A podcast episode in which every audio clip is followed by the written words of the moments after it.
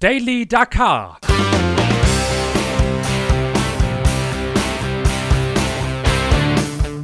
Die tägliche Dosis Wüstenwahnsinn.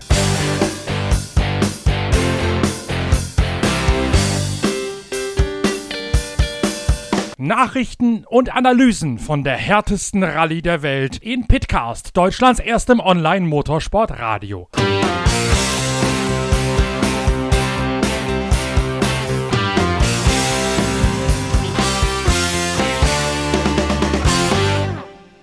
Dieser Podcast wird präsentiert von Shell Helix Ultra. Das Premium-Motorenöl für deinen Motor.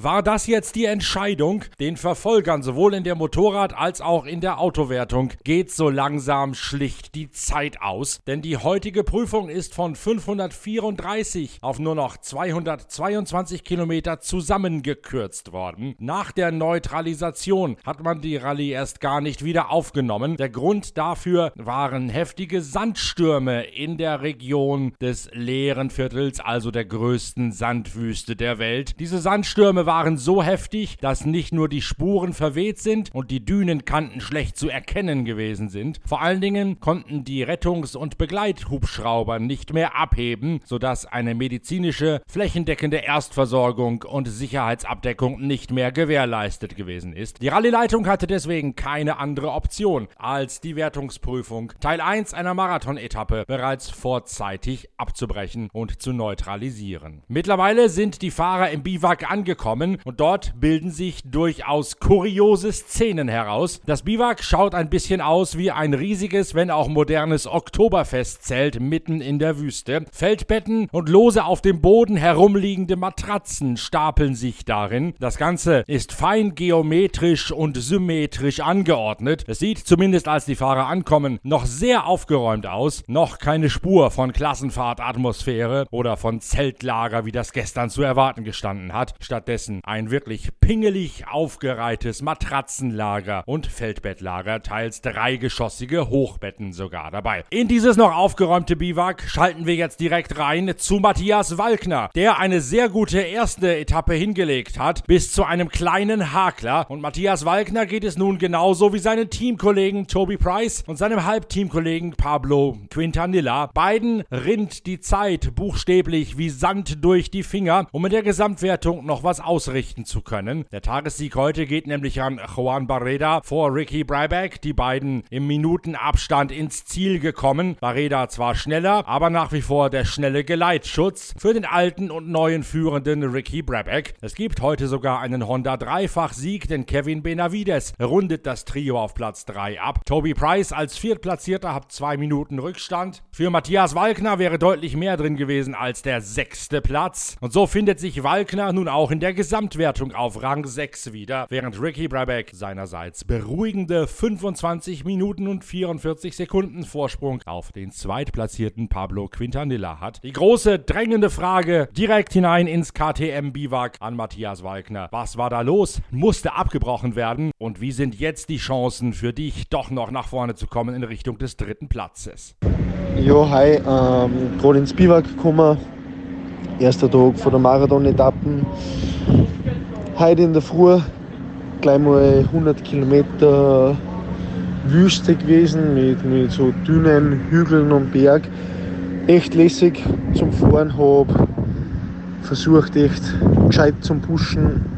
Habe bei Kilometer 100 glaube ich einen Short eingeholt, bei 170 dann einen Cornejo.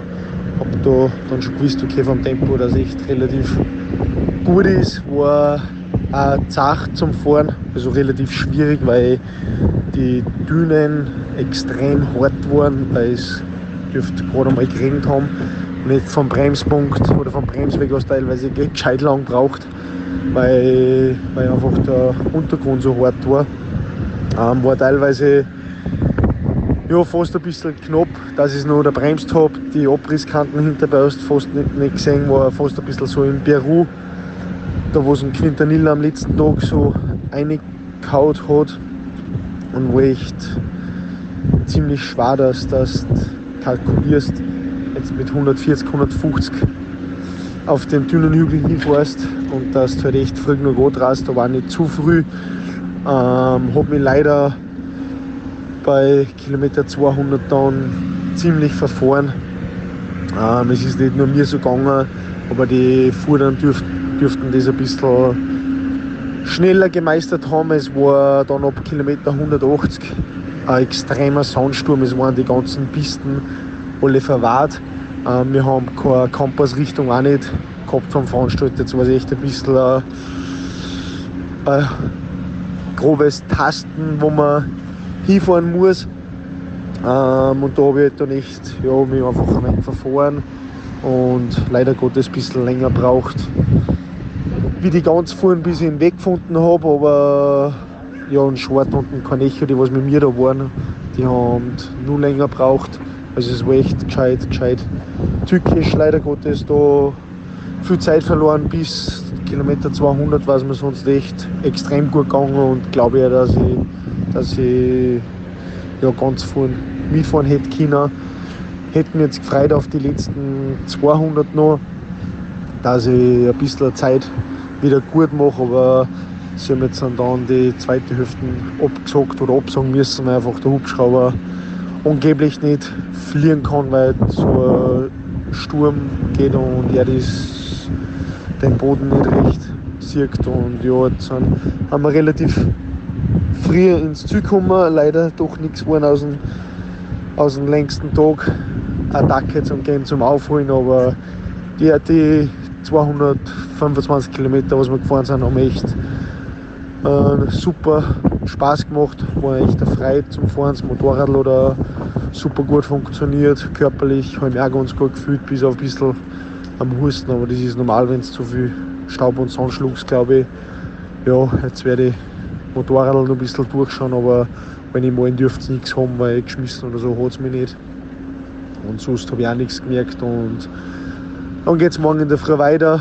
Gesamtwertung, auch keine Ahnung. Schaut, glaube ich, nicht so gut aus, aber hilft leider nicht. Ich kann nicht mehr da wie mein Bestes zum geben. Es sind einfach die anderen nicht da alle extrem stark. Es wird eine extrem wenig Fehler gemacht. Aber ja, zwei Tage sind eh noch zum Fahren und schauen wir mal, was noch geht. Aber alle Mal waren die ersten 200 echt zuversichtlich heute und ja, leider Gottes einen Hund wieder drinnen gehabt. Aber naja, hilft nicht. Dreck aus dem Gesicht wischen und man geht wieder weiter.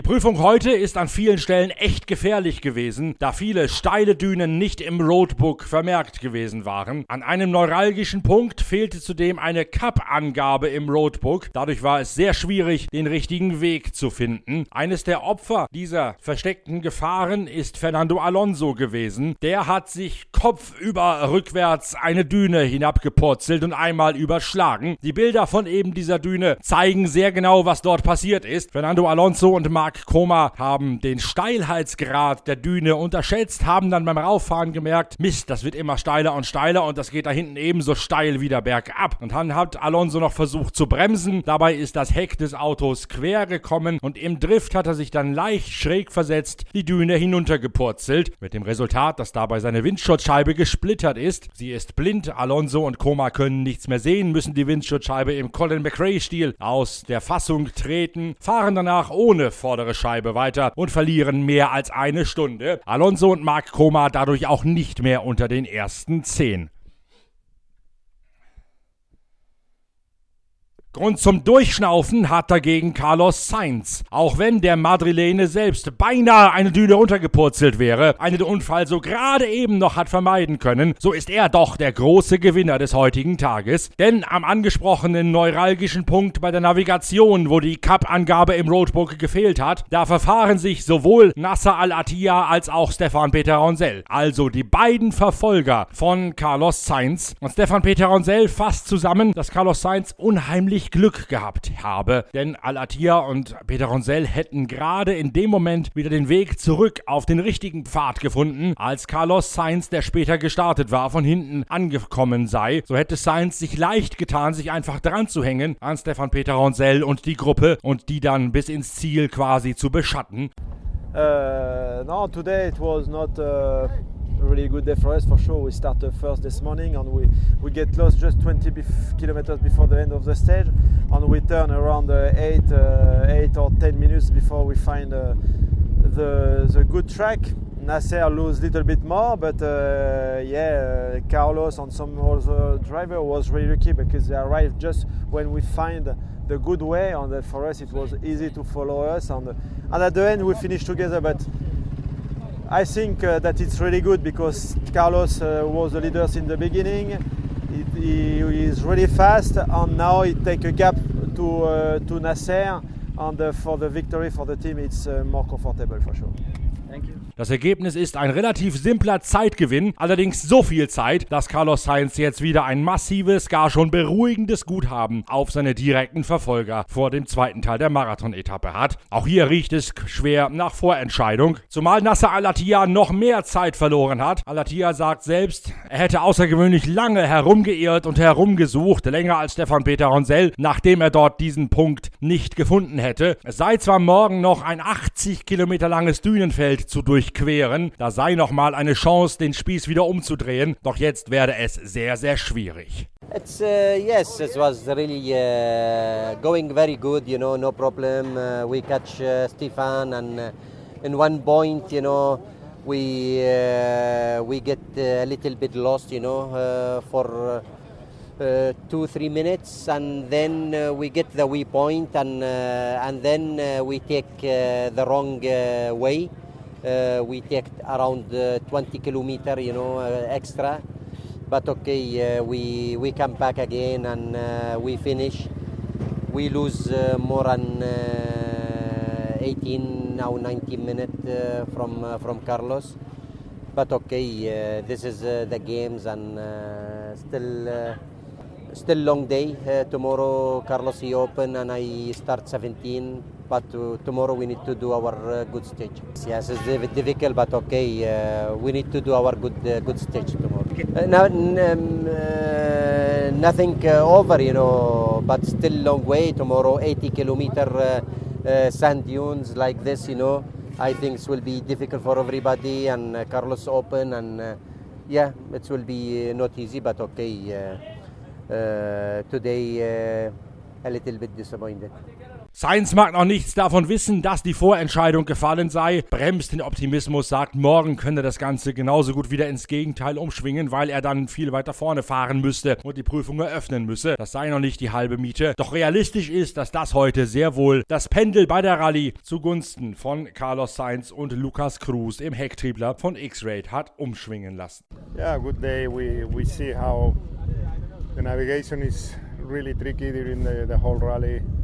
Immediately it's going up and down for one or the, another. No, today we got it correct. We have a good speed. Uh, we push hard. It was tricky stage. A lot of cut dunes, but not big dunes, small dunes cut. Sometimes it was you get the confidence, and after one crest it was big cut. In fact, we, we have a heavy landing in one of those. We damaged a little bit the car, but everything is so far so good. It can tomorrow. It's another day. It can happen the opposite, and we just try to keep uh. If I get lost like uh, they, it happened to others today or for me yesterday, you know, you never know. Kuba Pschigonski und Timo Gottschalk sind heute über weite Teile der Etappe gemeinsam mit Carlos Sainz unterwegs. Sainz und Pschigonski überholen einander sogar mehrfach gegenseitig und sorgen für ein kleines teaminternes Duell bei X-Raid. Letztlich werden Pschigonski und Timo Gottschalk in den kniffligen Dünen und den großen Off-Pist-Bereichen Tageszweite und holen damit ihr bislang bestes Etappenresultat bei diesem Wüstenklassiker.